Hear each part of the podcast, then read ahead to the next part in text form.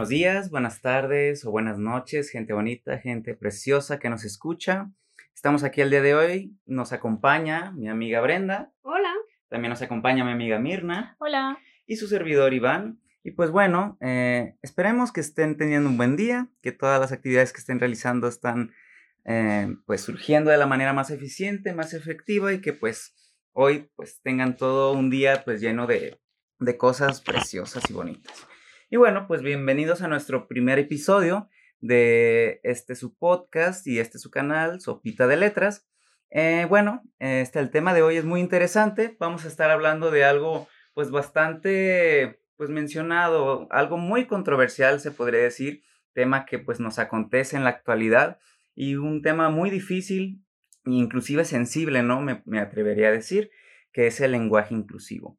Y pues bueno, este, nuestras redes sociales las podrán encontrar abajo en la descripción de este video o pues en el podcast, pues eh, al ratito se los hacemos saber. Y pues bueno, cabe resaltar que pues ninguno de los tres aquí presentes somos expertos en el tema. Estos son con fines meramente de, entretenimiento, pero pues queremos que se lleven algo de cultura, algo de, datos, eh, pues con este primer episodio. Así que pues sin más dilación, vamos a empezar. Ahora, Quería preguntarles, chicas, ustedes que están aquí el día de hoy, ¿qué es para ustedes el lenguaje inclusivo? No sé quién guste comenzar.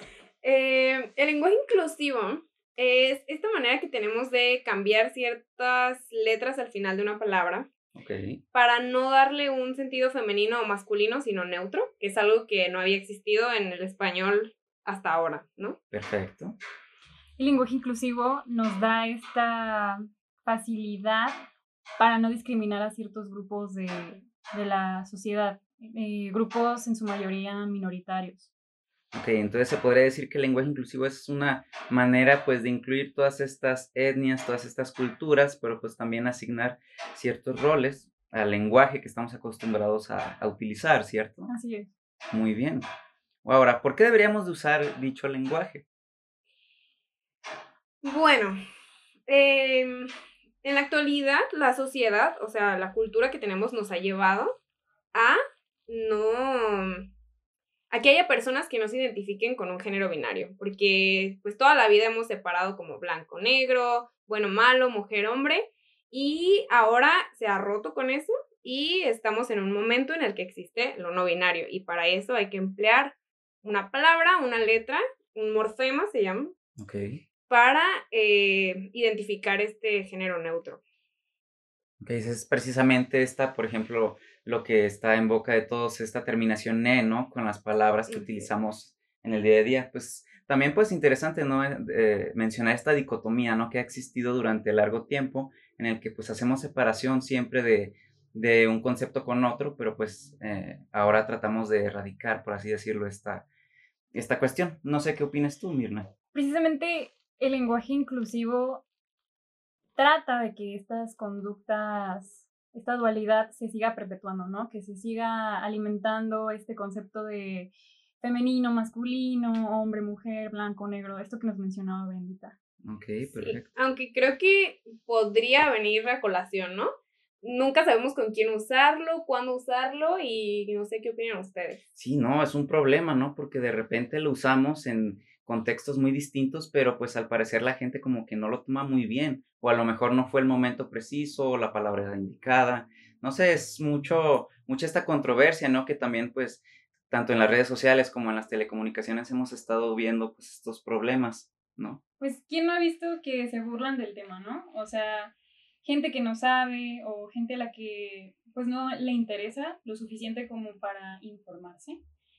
La verdad es que pues es normal porque estamos acostumbrados a vivir con un lenguaje que forma parte de nuestra vida desde el nacimiento y el hecho de que quieran eh, llegar a agregar cambios lo hace muy difícil de procesar más para nuestros padres, para nuestros abuelos, incluso para gente de nuestra edad que, como decía Brenda, pues no se identifica con estos grupos no binarios. O también eh, debemos recordar que eh, el lenguaje inclusivo también puede ser utilizado em, en las corrientes del feminismo, ¿no? El lenguaje inclusivo, pues, como lo decías, es la terminación en E, pero también es usar más las terminaciones con A para, a la hora de referirnos, pues, a las mujeres. En el caso de presidente, presidenta, sirviente, sirvienta, este tipo de cuestiones. Me gustó lo que dijiste, que fue lo del cambio, porque la verdad es que somos seres humanos y somos reacios al cambio, entonces claro que va a costar. Em, yo tengo una pregunta, ya que vamos a eso de presidente, bla, bla, bla. Adelante, adelante. Este, a ver. A ver. En la terminación ente significa eh, persona, persona que. Persona que. Entonces, ¿cómo afecta al entendimiento de la palabra el hecho de que cambies la última letra. En ese caso, porque yo entiendo que juez y jueza, pues nada le hace a la palabra. Sí. Pero e, específicamente en estudiante, presidente. Es muy interesante ver, porque justo lo platicaba contigo hace, hace un tiempo ya, el semestre pasado, que mm, presidente está bien, es normal para nosotros utilizarlo para los hombres y para las mujeres. Pero cuando vamos al punto de decirle sirvienta a una mujer, ya no parece tan adecuado, ¿no? Ya salen personas diciendo, ¿por qué dirías presidenta si presidente abarca los dos? ¿Por qué, por qué dirías este, sirviente si lo más eh, común es que haya sirvientas? Sí, como que tiene algo ahí de relación de como poder, una especie de imposición, ¿no? Se podría sí. decir. Como el presidente es una posición de poder, entonces no le, se lo atribuimos a mujeres. con bajo, exactamente pero sirviente, que es como es algo inferior. Sí. Sí. Ok, entiendo, me gusta. Es interesante, por ejemplo, recalcar lo que acaban de decir sobre el hecho, este, más que nada, de que, pues, las generaciones pasadas, pues, no sufrían de este tipo de, de acontecimientos, ¿no? De estas eh, cuestiones tan relevantes como es el lenguaje inclusivo, porque, pues, al final de cuentas, a cada persona se le educó de una forma, ¿no? Y, pues, gracias a esa educación creció y se formó en base a esos principios e ideales. Entonces, también, por ejemplo, la mención que tú haces, Mirna, de cómo lo podemos utilizar sin llegar a ser imposición y llegar a ser un, un, un poquito clasista, ¿no? Se podría decir en cuanto a los, a los roles que se pueden manejar, este, tanto en, el masculino como en el femenino. Ahora, pues me gustaría preguntarles con qué palabras podríamos nosotros utilizar para referirnos a ciertas acciones o a ciertas personas sin llegar a ser, por supuesto, pues ofensivo, ¿no? Ok, este, yo por todos lados de las redes sociales veo que le computadore, le tenedore. Sí. y no, o sea, el, la letra E como lenguaje inclusivo se utiliza en nombres como compañere, eh, etcétera, ¿no? Nombres que se pueden decir en masculino y en femenino, pero que se refieren a una persona y entonces no binario. Y también en adjetivos, como bonita, pues puedes decir bonite. Pero no, no es para todas las palabras, no se trata de hablar solo con la E, simplemente es cuando nos referimos a una persona que no se identifica con ninguno de los dos géneros. Exacto. Y pues aquí está la cuestión de en qué momento debo usarlo. O sea, ya nos explicó Brenda, ¿no? Lo que es, pero, ¿cómo le explicas tú a una persona que no está muy familiarizada con esto? ¿En qué momento hay que usar el... Sí, como a los abuelitos, por ejemplo, ¿no? A nuestros abuelitos. Ok. A ver, dinos, Brenda, ¿cómo le dirías a una persona, ¿sabes qué? Yo creo que aquí deberías usar el lenguaje inclusivo. Sí. Mm, yo no me siento en como en la autoridad de decirlo, ¿no? Creo que tú conoces a una persona que no se identifica con ninguno de los dos géneros y la persona te dice, ¿sabes qué? Prefiero que te refieras a mí. Con el lenguaje inclusivo, perfecto. O sea, no hay ningún problema. A mí me genera como... cuando... no sé, cuando dices niños y entonces agregas la E o no, porque te estás refiriendo a dos géneros distintos y históricamente hemos utilizado la O como que se refiere a los dos géneros, pero eso tiene un problema Mm, machista, o sea, es, tiene una razón de ser. Entonces, ¿qué? ¿Decimos niñas cuando nos referimos a niños y niñas? ¿O decimos niños y niñas? Ahora, por ejemplo, otra cuestión que se me vino ahorita mismo, pues platicando con ustedes sobre el tema, es también, por ejemplo, la utilización del lenguaje inclusivo en los artículos, ¿no? Es decir, podemos utilizar, este, se tiene que utilizar dicha terminación también con los artículos, es decir, en vez de decir las deportistas, puedo decir les deportistas o nada más puedo utilizarlo en la, en la palabra como tal, pero no en el artículo. No sé qué mm, opinan. También en el artículo. En el artículo. O sea, por ahí llegamos a escuchar a expertos, no vamos a decir nombre, okay. que decían que sonaba como francés. Ah, sí, yo me acuerdo. Ah, por eso no hay que usarlo, ¿no? ah, interesante, interesante. Que el español pasa a sonar más como, como francés. Pero me parece muy interesante esta cuestión porque, ok, tienes un grupo lleno de, no sé, ayudantes de cocina, ¿no? Por así decirlo. Ok. No te puedes referir a ellos como ayudantas, porque alguien dirá, no, suena feo. Entonces, en este tipo de, de cuestiones, hay que recurrir a esto que puede ser auxiliar de cocina, donde no usas ninguno de los dos Ninguno de los géneros. dos géneros. Es difícil encontrar eh, sustituciones a la hora de hablar y más que te surjan así, pues, Natural. Natural, porque sabemos que hablar es un riesgo, señores. Exactamente. Y va surgiendo, pues. Va Sí. surgiendo. Justamente lo que decían, o sea, no es como que todo el tiempo nosotros tengamos las palabras ya recitadas, ¿no? Que ya tengamos preparado todo para hablar. Sobre todo en contextos así porque, pues, al final de cuentas es conllevar a pensar en todas las palabras en determinados momentos, cómo utilizarlas, cómo hacerlas en el momento preciso sin que la otra persona se ofenda o sin que la otra persona se lo llegue a tomar mal o o incluso te empiece a mirar feo, ¿no? Por cómo te dirijas a, a esa persona o a dichas personas. Me gustó eso del francés porque vamos a romper mitos. ¿Tú Ok, qué sabes francés? Sí. ¿Tú qué sabes francés? No, no, pero no porque sepa francés. Brenda, expláyate. El español tiene influencias de todos lados, o sea, tenemos francés, Sí, tenemos sí. germánico, tenemos todo, todo, el español tiene de todo. Entonces, o sea, ¿cuál es el problema si se escucha como francés? Almohada no es español, mijos, o sea, No. almohada es, árabe y lo escuchamos y suena normal, o sea, no. Entonces, que se escuche como francés no tiene ningún problema, no pasa nada. A, a ese experto que dijo. Pero bueno, continuemos. Muy bien. Algo también pues interesante es que pues la mayoría del vocabulario que utilizamos pues también viene de otras partes, ¿no? Es decir, no todo propiamente proviene de una cuestión hispanizada, ¿no? Es decir, pues conllevando a los españoles y todas estas lenguas que nos trajeron al, al continente, pues también hemos de decir que pues la- las lenguas van, bueno, la lengua va cambiando, ¿no? Las palabras Sí. van modificándose dependiendo del contexto y la sociedad en que se esté presentando esta Exacto. cuestión. Ahora, y aquí viene el problema del lenguaje inclusivo. Ok. Este, sí la lengua cambia y creo que ese es un argumento muy utilizado por grupos que pretenden imponer el lenguaje inclusivo. De acuerdo. La lengua sí cambia, pero en relación a la sociedad. Y nunca se ha visto un momento de la lengua en el que la lengua evolucione antes de que la sociedad cambie. Entonces, vivimos en un mundo que no ha cambiado su percepción sobre las personas no binarias, que sigue viendo el mundo así, como dos polos opuestos. Y entonces, tratar de imponer un lenguaje inclusivo en un mundo, en una sociedad que no ha cambiado, es un problema, porque entonces ya no estás dejando que la lengua evolucione por sí misma, sino que estás eh, tratando de forzar un cambio social, que no está mal, los cambios sociales así llegan, pero creo, yo pienso, que primero tiene que llegar el cambio social y entonces podemos hablar de cambio en la lengua, porque si no cambia la percepción en el cerebro, en la mente, pues nunca va a cambiar la lengua. Es muy interesante esto que dices porque sí he visto que, que los grupos eh, minoritarios utilizan esto, ¿no? El, eh, al final de cuentas, el hablante es a la lengua, ¿no? Exacto. Y debo admitir que cuando por primera vez escuché esta, esta frase, pues sí dije, o sea, tiene muchísimo sentido.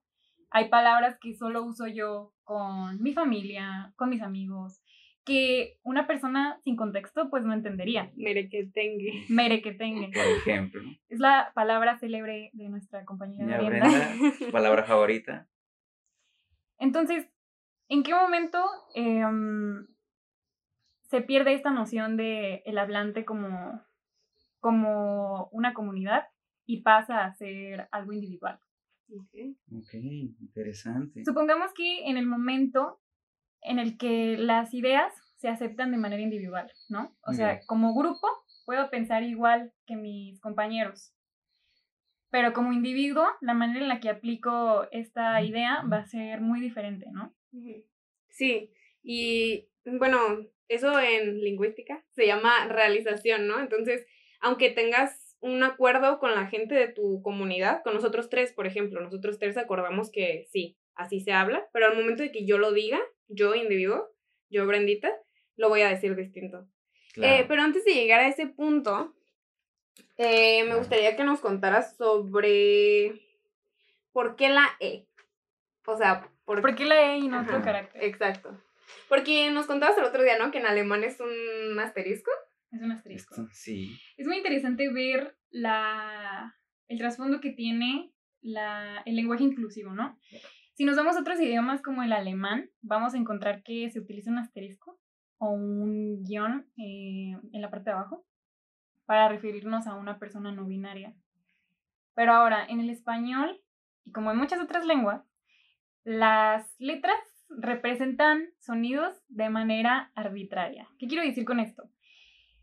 Que es A porque así fue y nadie lo decidió y no hay una explicación. No vas a buscar por ahí que alguien te diga, ah, esto va con A porque así lo escribió alguien. Los caracteres que representan a las letras van a ser muy diferentes, van a variar de país en país. Eh, por ejemplo, luna en alemán eh, es masculino sí. y aquí en español pues es, Es Y femenino. en muchas culturas. Y con muchísimas palabras. Sí, claro. También hay que tener en cuenta que la E pues se utiliza por este, este sentido de que, ok, la A ya tiene una atribución social femenina y la O ya tiene una atribución social masculina y que va de la mano con todas estas relaciones de poder que ya mencionábamos anteriormente. También es muy interesante ver que hay gente que se ha quejado de hacer uso de la A con más frecuencia, dejando un poco la E de lado, debido a que cuando tú dices las niñas en un grupo, por, por ejemplo, donde hay 15 niñas y dos hombres, ¿no? Si les Sí. dices las niñas, se quejan porque niñas excluye a los hombres, Al género masculino. al género como tal. masculino. Ok. Porque el argumento es niños sí abarca a los, a los niños y a las niñas, ¿no? También como en otras palabras, como cuando decimos el hombre, refiriéndonos a la humanidad, pues nos referimos también al hombre y a la mujer. Entonces, esto, estas personas se quejan de que la A es excluyente, mientras que la O sí incluye a ambos géneros. ¿Qué opinan? Yo, eh, era un punto que toqué hace rato, ¿no? Sí, claro. L- históricamente. Em, vámonos a Grecia en el siglo, no sé, dos Sí. antes de Cristo. Uno. Sí, sí, no. Este, Antes de Cristo. Sitúense. Imagínense ahí. Cierren los ojos, imagínense ahí. Vamos a ver. Las mujeres no eran ciudadanos desde ahí. O sea, mm, casi como los esclavos, las mujeres a ese nivel. Entonces, solo los hombres eran ciudadanos, solo los niños hombres eran ciudadanos. Conforme avanza la historia y la mujer va formando más parte de la sociedad, no crean que se agregó toda, todas las mujeres, se, se agregaron al mismo tiempo a la sociedad, no, fue una por una, de repente en un grupo de 20 hombres había una mujer, en los juzgados, en las empresas, etc. Entonces, ok, como solo había una y había muchísimos más hombres, entonces podían seguir refiriéndose como ciudadanos, aunque hubiera una, porque se entendía que mayoritariamente eran hombres. Y así, entonces, es una consecuencia histórica el hecho de que el masculino funcione para ambos, pero no es que, como, de, que de por sí misma la O represente a los dos géneros. Entonces, si pensamos que es una consecuencia del machismo, mm, ¿por qué les molesta tanto que lo cambiemos? Porque probablemente hay un poco de machismo ahí. Sí, tienes un buen punto. Sobre todo por lo que dijiste, más que nada porque la mujer en esa etapa de la historia antigua, pues no formaba parte ni siquiera de la sociedad, ¿no? Es decir, como tú lo dijiste, se veían más como una cuestión, vaya, me voy a atrever a decir con el respeto a la, a la gente que nos escucha, como inclusive objetos, ¿no? No eran Sí. tratados como humanos, no tenían participación, no tenían opinión pública. Pues obviamente, conforme la historia avanzaba, pues la mujer este, fue tomando un poco más de partido, fue inclusive a escondidas haciendo su propia participación para que pues años posteriores pudiéramos nosotros descubrir dicha influencia de mujeres de contextos distintos, pero pues sí entiendo mucho esta cuestión machista de que no se quiera incluir estos términos femeninos o que no se quieran de alguna forma pues ver más o escuchar más en la época actual, más que nada pues por las culturas este, precedentes que nos, que nos han llevado hasta ahora, ¿no? Tengo entendido lo que has dicho. Sí, porque cuando decimos lenguaje inclusivo, a mí me gustó que lo metieras, no hablamos simplemente de la E, sino de No, incluir a todas las minorías. todas. Y las mujeres hemos sido marginadas históricamente, todos los siglos de es la bien vida. sabido, claro. Y es bien interesante que ambos se metieran desde un ámbito histórico.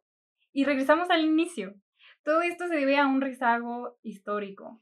Entonces, es muy difícil cambiar la perspectiva alrededor Claro. del lenguaje inclusivo, si ha sido algo que arrastramos desde siglos, ¿no? Literal siglos. Yo creo que tú nos tenías preparado un dato curioso, como Sí. que pienso. Pues miren, Ay, Mirna, sorpresa. el dato curioso, ya lo dije, ah, Ah, quedamos. fue esta, este pensamiento de que la A excluía. Me pareció interesante, Ok. me aclaraste la duda. eh, Muy bien. fue cuando tocaron todo esto de la historia. Pero sí, si la A excluye, lo podemos empezar a ver desde una perspectiva en el que la O también está empezando a excluir a ciertos grupos. Y más cuando se incluyó ya la E. Ok, incluye a la mujer, pero está incluyendo a los grupos no binarios. Exactamente. Interesante. La ONU incluye a grupos no binarios. Y si la O está empezando a excluir, entonces no es momento de, de incluirlos de otra manera en, el, en la lengua. En la lengua, sí. Hay algo muy interesante que no hemos tocado. Arrobas, asteriscos, Asteriscos, Uy. X. uy, ¿Sabes de qué me acordé? De Agárrense, la muy- conferencia esta que vimos de que según esto era un lingüista, no vamos a decir nombres, Ah, pero claro, sí. El mismo Sí. de antes. Sí, no, para no desprestigiar no. a países del norte, a estados Pero- del norte. no, fue un, un lingüista en teoría. Pongan, no, inserten comillas. ahí no, no muy abierto a escuchar opiniones. Un purista. Un purista. purista del Sí, sí, lenguaje. más bien un gramático. Yo no Sí. creo que se le pueda llamar lingüista. Y mm, pues estaba muy en contra del arroba, el asterisco, bla, bla, bla, porque no se puede pronunciar. ¿Qué opinamos? Mm, no sé. A ver, quiero que se imaginen, donde estén escuchando este podcast, cómo pronuncian la X. La X. Por ejemplo, en amigos. Amix. Amix. Amix. Amix. Algo que me pasa a mí personalmente, yo leo eso y de alguna manera ya sé cómo va en mi mente. Puede que no lo pronuncie en mi mente, pero yo veo esa imagen y ahí está el significado. Uf. Ok, volvamos a lingüística, ¿no? Ok. Eh, hay una cosa que se llama sonidos mentales. Y es cuando tú te hablas a ti mismo y escuchas, entre comillas, porque no escuchas con tus oídos, eh, las palabras que estás diciendo. Eh, y hay un- algo que se llama imagen acústica, Sí. que es como la representación en tu mente del referente, bueno, de la cosa que viste en la realidad. Si tú estás viendo a mí GXS, no necesitas pronunciarlo en tu cerebro, en un texto escrito para entender. Ni siquiera necesitas como el sonido mental, puedes leer sin estar escuchando en tu cerebro. De alguna forma lo infieres, ¿no? Justamente. Yo creo que no se necesita escrito. Escrito. Pronunciado sí necesitas darle un sonido, porque pues estás hablando. Entonces podemos empezar a hablar de que tal vez eh, el lenguaje inclusivo como caracteres, más que letras, este, mm, no se puede usar ya en un ambiente más formal, en un ambiente como un artículo, una tesis, que, que ha habido mucho revuelo sobre eso. Hay Sí. alumnos a los que no han dejado eh, hacer su tesis en lenguaje inclusivo, refiriéndonos precisamente a la E, no tanto a la arroba, a la X, Sí. ese tipo de caracteres. Sí. Si yo escribiera una tesis con lenguaje inclusivo, creo que lo escribiría con la E, porque los caracteres creo que resaltan demasiado. Pero sí, hay que hacer una diferenciación entre lenguaje, lengua, lengua hablada y lengua escrita, porque sí hubo un punto en la historia en el que se dividieron completamente. A ver, Brenda, explícanos un poquito más sobre lenguaje y lengua. Para las personas que no. Sí, para las personas que no están muy familiarizadas o que no conocen la, el distanciamiento entre estos dos conceptos que parecen símiles pero realmente no lo son. ¿Podrías, por favor, Brenda, explicarnos? Nos hemos equivocado muchas veces diciendo lengua y lenguaje. Ajá. Sí, eh, en el podcast sí, sí van a escuchar equivocaciones. El lenguaje es la capacidad que tiene el ser humano para comunicarse. Muy bien. Hay lenguaje escrito, hablado, este, Imágenes. hay runas, cosas así. El semáforo es un lenguaje. Es- eh, claro. exacto. Y la lengua es el idioma, básicamente. O sea, es esta, este conjunto de signos, como la- las letras son los signos, que utilizamos para comunicarnos en, en una sociedad chiquita. Bueno, ya no tan chiquita, ¿verdad? Porque el español se habla en todos lados. Pero mm, la lengua es el idioma, vamos a A simplificarlo, así, simplificarlo. claro. de esa manera. Entonces, el lenguaje inclusivo hace uso de la lengua a la hora de entrar en práctica. Sí. Sí, Porque al final termina formando parte de el idioma que hablamos. Yo mucho tiempo me pregunté si no sería más correcto decir, más correcto, no sé si eso exista, pero no sería más correcto decir lengua inclusiva. Porque no estás usando nada más que la lengua, son letras. Son signos de la misma lengua. Entonces. Tal vez se diga que es como una segregación de la lengua misma. Por ahí he mm. escuchado lenguaje, bueno, podría decirse lenguaje por la razón de que sí forma parte de la lengua, pero al final es una, es otra manera de, de verlo, ¿no? De realizar la lengua. Y esto adquiere, este argumento, argumento, perdón, adquiere más fuerza por la razón de que vemos, por ejemplo, los arroba o los asteriscos. Pero terminan siendo signos. De todas las lenguas, pero de una lengua al final. Ok. Ahora, chicas, por ejemplo, si yo estoy en una conversación de WhatsApp y alguien me envía un mensaje de que, oye, pues vamos a salir hoy con X, X o Y persona, ¿no? Pero en vez de decirme X o Y persona, nada más me dice amigos, pero en vez de utilizar la O, utiliza una arroba, ¿sí? Para decir que pues puede incluir tanto mujeres como hombres. ¿Ustedes qué opinan? ¿Está bien? ¿Está mal? ¿Es correcto? ¿Es incorrecto? Díganme. ¿Lo entendiste? ¿Entendiste el mensaje? Sí, por supuesto. Funciona. El objetivo es logrado, la comunicación se logra, que al final, recordemos, es la, el fin de la, del lenguaje, hacer que las personas entiendan lo que queremos decir. Comunicación, más que nada. Entonces, tenemos las bases eh, lingüísticas para decir que el lenguaje inclusivo, pues no es incorrecto. Ok. Pero regresamos a cómo lo uso Em, y se me va a imponer usarlo. Se me va a tratar mal si no lo uso. Yo creo que no podemos discriminar en general, ¿no? Entonces no puedes tratar mal a alguien porque no lo usa si él no está ofendiendo, él, ella, ella no está ofendiendo a alguien más. Ay, algo dijiste, espérame. Mm, antes de pasar a esto, que sí vamos a contestar. Eh, ya dijimos por qué no es incorrecto usar el lenguaje inclusivo desde un punto de vista lingüístico, pero que también quede claro que también estamos diciendo por qué puede ser, entre comillas, adelantado a su época, porque los cambios en la lengua se dan gracias a un cambio social que no ha habido. Entonces están estos dos lados, ¿no? Del, de la moneda. Que sí es correcto utilizarlo según la lingüística, pero también no está en su momento. Aún. Sí, y también hay que mencionar que, que la gramática, como dijo Brenda, pues es otro aspecto muy grande. Eh, en el que podríamos incluso verlo como dos lenguas distintas, ¿no? La gramática de un idioma y el idioma en sí. El uso. El uso de, del idioma, ¿no? Que viene siendo el habla. Ya podemos hablar de eso después, ¿no? Sí, sí, sí, claro. Entonces, pues, para sentar bases y pues haciendo también como hincapié a lo que hemos dicho desde un inicio, pues comunicarse conlleva un riesgo, ¿no? Pero estos riesgos, si los tomamos de una forma positiva, si los tomamos también desde un aspecto más cultural y sabemos pues por qué se dice lo que se dice, pues yo creo que la comunicación va a ser más asertiva y así se va a evitar pues todas estas controversias que han estado pues rondando, ¿no? Sobre todo en el mundo de la lingüística. Ahora, ahora algo interesante, pasando ya a temas sociales, se me viene pues una noticia que pues los queridos oyentes a lo mejor ya lo habrán visto, que seguramente es un total sí, ¿Qué pasó con esta chica de las redes sociales que se quejó porque el compañero le dijo compañera y no compañera? ¿Qué opinan de ustedes? ¿Crees que, crees, ¿Creen que estuvieron mal las personas por atacar a, dicho, a dicha persona, por no haberla mencionado como ella quería con su respectivo este, asignación? ¿O creen que también la chica pudo haber exagerado la situación o haber de alguna forma como que llevado al extremo, ¿no? Toda esta cuestión de la inclusión. Ya que tocamos este tema, lo vas a contestar tú, Mirnita. Pero aquí podemos empezar a llegar a la conclusión de con quién usarlo, de voy a plantear la pregunta, ¿es algo individual o es algo colectivo? Pero cuéntanos.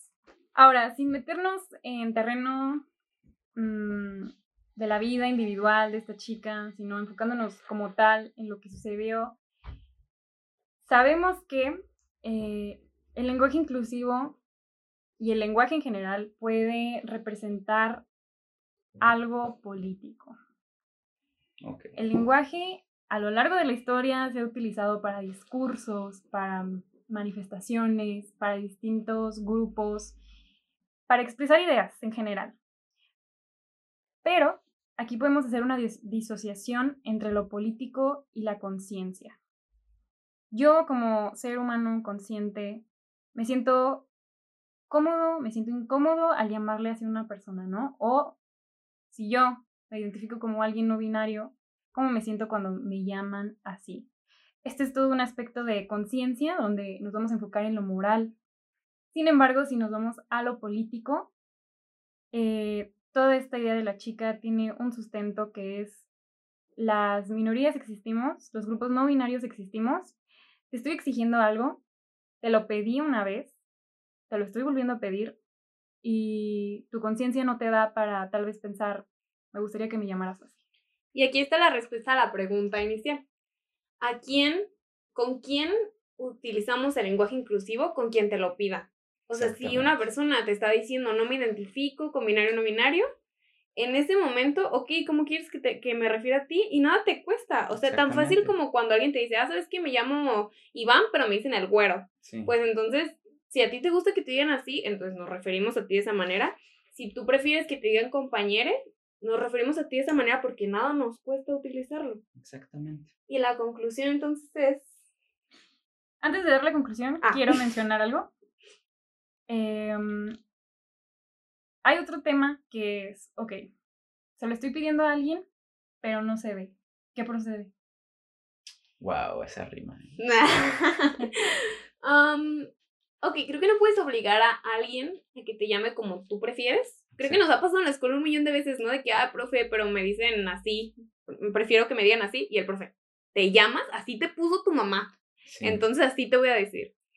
Y en esos casos, creo que como persona con criterio, uno puede entender que alguien no se da el cambio. Y entonces dices, bueno, pues sabes que prefiero no relacionarme con alguien que no me va a llamar como yo prefiero. Esa es tu decisión y está bien. Sí, es respetable como individuos, creo que debemos estar abiertos a llamarle a la gente como prefiera que le llamemos, pero si alguien no lo está, pues tampoco te vas a pelear con ella. O sea, ¿para qué? ¿Con qué propósito si no va a cambiar su forma de pensar? ¿Qué piensas, No, exactamente lo mismo que mencionaron ustedes. Creo que el hecho de que pues cada uno desde su propia individualidad respete la decisión de la otra persona en pues mencionarle como quisiera que se refiriera, ¿no? A dicha persona o a dichas personas, creo que conlleva una relación de comunicación sana y creo que evita pues sobre todo este, esta cuestión de, de polémica, como ustedes lo mencionaron, de que no, pues es que ahora surgió una nueva, una nueva controversia porque una persona no se refirió a otra persona con el rol que pues él mismo quiso, ¿no? Creo que si todos pues tenemos la capacidad y la suficiente racionalidad para poder referirnos a las personas como les gustaría que, que sean referidas, creo que pues la comunicación entre todos en sociedad, al menos en las en épocas actuales, se llevaría un poco mejor, ¿no? Y creo que la sociedad entendería que pues la cultura y la sociedad cambian y pues con ella hay cambios en la lingüística y en la forma de, de comunicarnos. No sé qué piensen. Ahora sí, para dar la conclusión hay que mm, recapitular un poco de los conceptos que mencionamos. Claro. Se impone, no se puede imponer. No. Ok. Eh, se utiliza con personas que te lo piden, no con todo el mundo, no se usa con todas las palabras. Exactamente. Se puede, em, se le puede pedir a una persona y ceder, eso está. La otra, forma parte de un colectivo o de algo individual. Como dijimos, es algo individual. Y otra cosa que hay que recordar también, va a ser un proceso lento, va a ser un proceso que va a requerir de que la sociedad comience a pensar de manera distinta y puede que eso jamás se logre, puede que la gente nunca llegue a ese punto. Entonces va a seguir siendo un lenguaje minoritario que van a usar las minorías. La gente que entiende el problema, ¿no? Sí, ahí están los puntos más importantes, sobre todo eso, que requiere un cambio social. Pero entonces, mm, el otro día nos estábamos preguntando cuando empezamos con la idea de hacer el podcast, estábamos muy seguros de qué íbamos a decir. Y entonces algo surgió que dijimos, damn, a lo mejor no, a lo mejor estamos mal y el lenguaje inclusivo no es la mejor opción. Exacto. Porque... Siempre hay dudas, hemos de decir, claro. Y además es una imposición. O sea, se nos está imponiendo que esta es la manera en la que debemos hablar ahora y se nos impone, si quieres, por una minoría, pero es en redes sociales es muy, muy, muy... Em, Colectivista, ¿no? ¿Cómo se llama cuando te están picando? Como muy... muy insistente. Muy incisivo. Sí. Entonces, em, llegamos a la conclusión en conjunto de que sí, es bueno usarlo, es malo, no vamos a hablar de eso. ¿Se puede utilizar? Sí. Tiene las bases lingüísticas para utilizarse y las tiene. Sí. Por supuesto. Pero no podemos imponerlo. O sea, si tú decides utilizarlo, qué cool, qué padre que, que te unas a, a visibilizar a esta minoría. Pero si no, tampoco te pueden obligar. O sea, no es una cosa colectiva y no es un cambio que se va a dar en todos al mismo tiempo, sino en individualmente conforme conozcas personas de la minoría y te sientas identificado con ellas.